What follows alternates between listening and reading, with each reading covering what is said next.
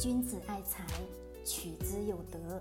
聆听财商智慧，拨动你的财富之路，让金融陷阱无处可藏。大家好，欢迎收听财德商学线上音频课。接下来有请贺老师的分享。股价大幅下撤是否做 T？这个话题呢很有意思。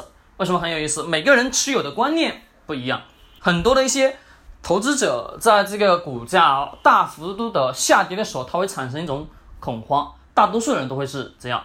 那我们很多的价值投资者呢，也是会认为，只要说股价一旦大幅度的下撤之后，那就是应该我去买入的时候了。其实这个我们先不去讲这些东西，我们首先买这个企业最早的初衷是什么？我们一定得要去，不要把这个忘记了。就是你买的这家企业，买的是。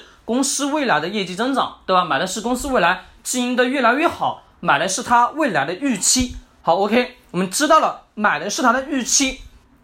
目前虽然说股价有大幅度的下撤，而我们如果说在大幅度下撤的这个节点买进去的最根本原因是什么？是希望把股价什么拉低，就是把我们的手上的筹码的价格拉得更低，对吧？是的，没错。那么我们这个阶段买入进去好还是不好？从这个角度是上说去讲的话，当然是好的，对不对？把我们的本身持有这只股票的本身的成本价格拉得更低，这当然是好的。但是各位，我们得要去记住一点，不光说你是一个专业的投资人好，或者说现在在全职做投资人也好，或者说只是偶尔的去买买个股的这些投资者来讲，是本身你在。频繁的做一件什么事情，是不是在频繁的操作了吧？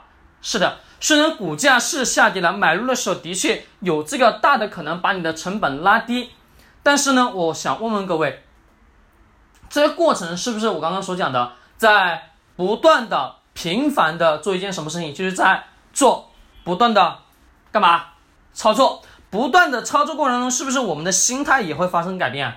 是的，只是。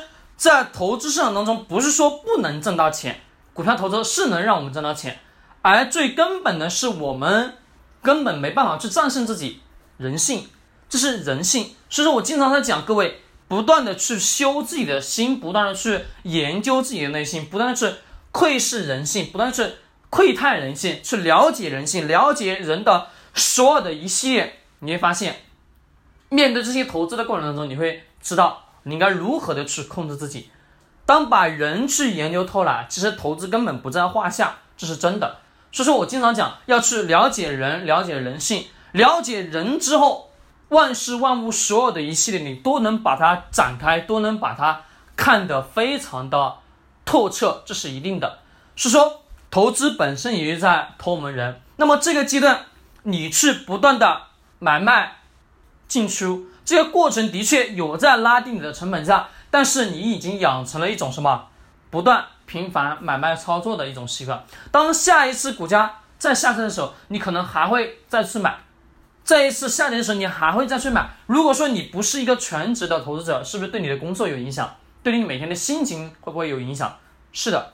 那么我们最早的初衷是什么？是买入这家企业，是知道企业未来很好，并且什么？是买了这家企业的预期，未来的预期，而你当下按照市场的股价一下跌你就买，一下跌就去买，不断的做 T 的这个过程是会让你的心态变得越来越浮躁。一般所有的投资者，其实我不建议你去做 T，有可能把成本价拉得很低，但是我真不建议你去做 T。